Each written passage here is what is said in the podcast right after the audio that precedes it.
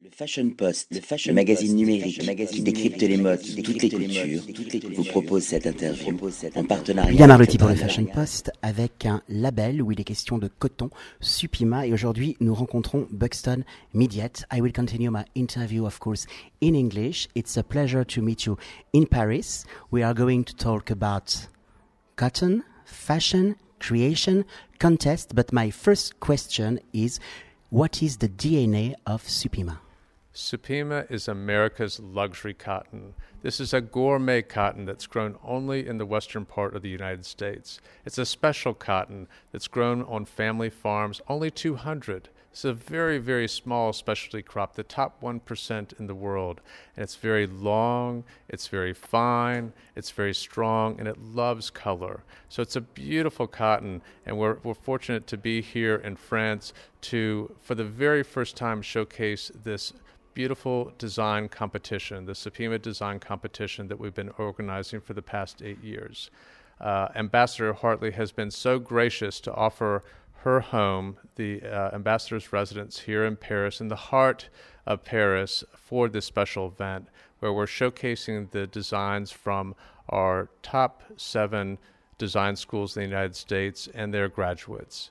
So in May, when these students graduate, we give them uh, beautiful Supima cotton fabrics, uh, a shirting, a twill, a denim, a corduroy, and a jersey. And they take these casual fabrics and work magic and turn them into evening wear collections, uh, which really showcase not only the talent and the vision for the next generation of American designers, but they showcase the, the, the potential uh, for this beautiful Supima fabric and all that can be done with it you talk about creation. We are going to talk about innovation because there is an heritage in cotton.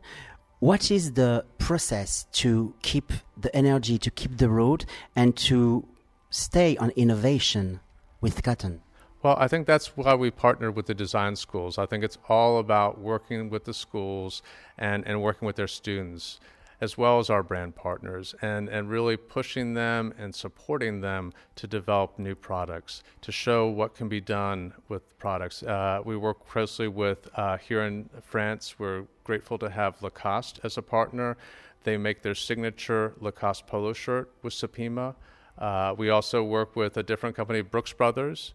Uh, they make their si- signature button-down uh, shirt with Supima. So we, we're, we're very fortunate to have these top quality brands that we work with, and that they were honored that they make their classic products with Supima. Another question about ecology. You know, cotton used a lot of water. What is your process to go on ecology mood, ecology road? Well, first of all, Supima is grown all out in the American West uh, by on family farms. Uh, we have only 200 family farms that grow Supima.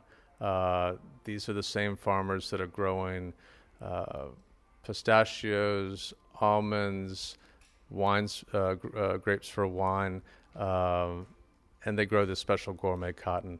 Uh, they're multi generational family farms, so they're very, very concerned about the health of the land and the environment. At Supima, they uh, use as little water as possible for their crops. What's not known about Supima is that the plant itself, it's a skinny plant, and it only absorbs about 20% of the water that it receives, and the rest of that water goes to replenish the aquifers versus other crops that may use the water and keep the water. Uh, Supima actually uses very little water for the plant itself. So it is very ecologically sensitive and because Supima is twice as strong as regular cotton, the products last longer than, than regular cotton. And one thing is that, that I think consumers are beginning to be very concerned about is uh, polyester and artificial fibers. Uh, they're beginning to learn and be very concerned that when those products, uh, while they're cheaper, when they go into a landfill, they last a thousand years to decompose whereas cotton is a natural product and it decomposes in three months. So we're really excited um, that consumers are becoming more aware and are really beginning to seek out cotton for its environmental friendly aspects.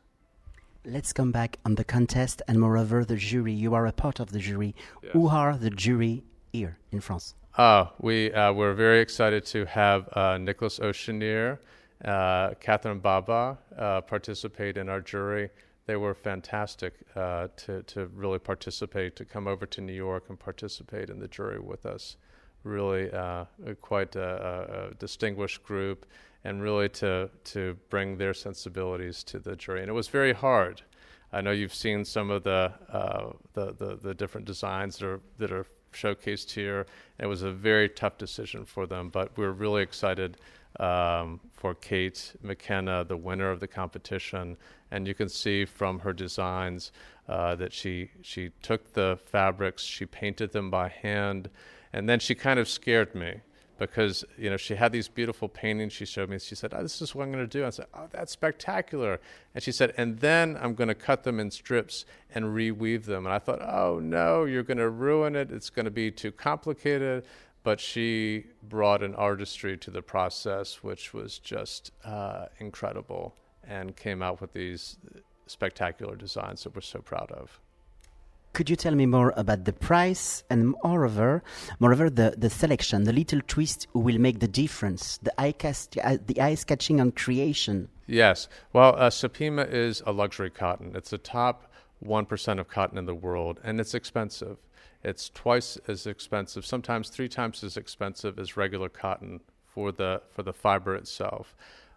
For garments, it translates to maybe being 20 or 30 percent more expensive, but the benefits are exponential. That you get a very a soft, silky touch to the fabric. You have color that stays and doesn't fade or bleach. You have uh, and a, a strength that it's it's very strong. So that means it's not just about durability, but it means that, that designers can make light fabrics that are comfortable, drape easily, are breathable, uh, and and comfortable to wear.